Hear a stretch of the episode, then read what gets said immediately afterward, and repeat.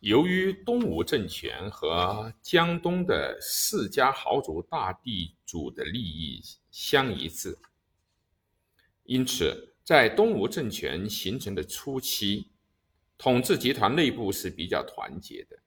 陆逊曾代表江东世家豪族大地主向孙权建议，对江南深山中的春色农民，也就是三月。使用暴力把他们变成国家屯田上的隶属农民。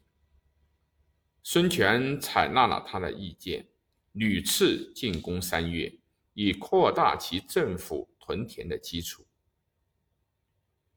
同时也把这些隶属于农民分赐给出力的功臣。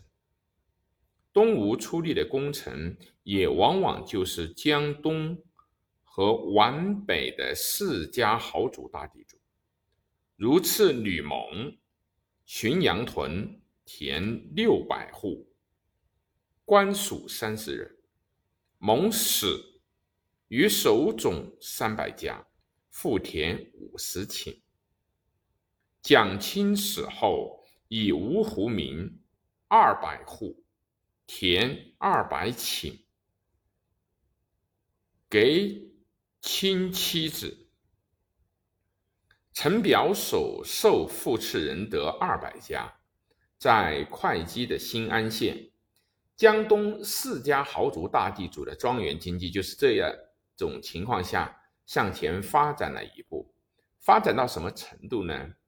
葛洪在《抱朴子无私篇》里面曾这样说过：“车服则光可以见。”封屋则群屋原子，势力请于邦君，处姬复乎公室，同仆成君，闭门为室，浏阳掩元溪，田池不千里，金玉满堂，祭妾一房，商贩千收，府谷万余。元佑李上林，管地见太极。粮肉与犬马，鸡胗亦与躺长。庄园经济实力这样雄厚，无怪江东世家豪族地主的政治地位，一直到南朝成王还未下降。吴郡陆氏在唐一代还出了。六个宰相，吴郡故事在唐代亦有宰相，到唐末才渐渐衰落下去。他们的政治地位延续那么久，从他们的庄园经济来看，并不是偶然的。除了佃客的赐予以外，东吴的军队中，由于士兵的佃耕土地。多是父子相承，因此出现了世袭兵制度。士兵是世袭的，将领也有不少是世袭的。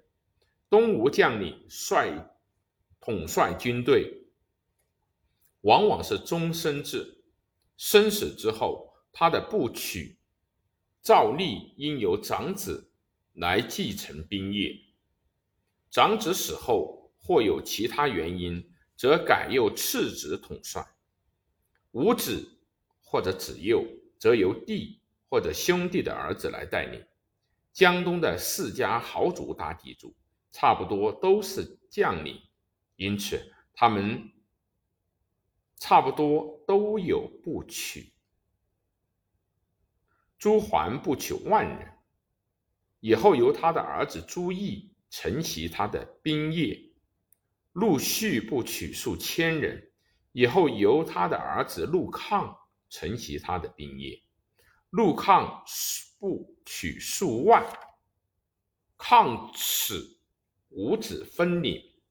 当时的江东世家豪族大地主的势力，连敌国都不敢轻视。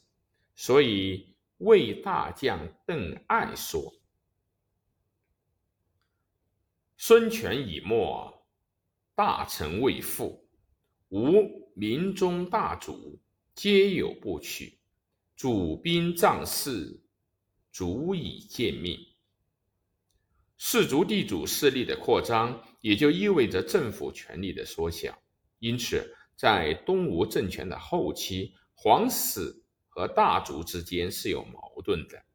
不过，矛盾是次要的，而他们之间的相互依存、共同对隶属农民进行榨取，却是主要的。